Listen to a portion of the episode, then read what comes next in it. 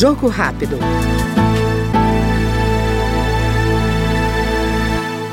O deputado Herculano Passos, do MDB de São Paulo, defendeu o projeto que legaliza os jogos no país, como cassinos, bingos e o jogo do bicho.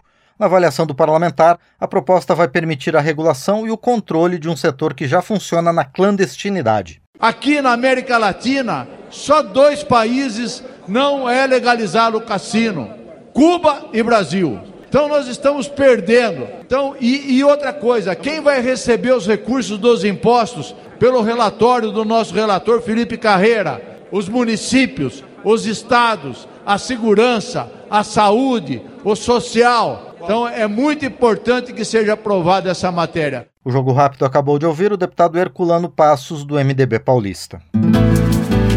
Jogo Rápido.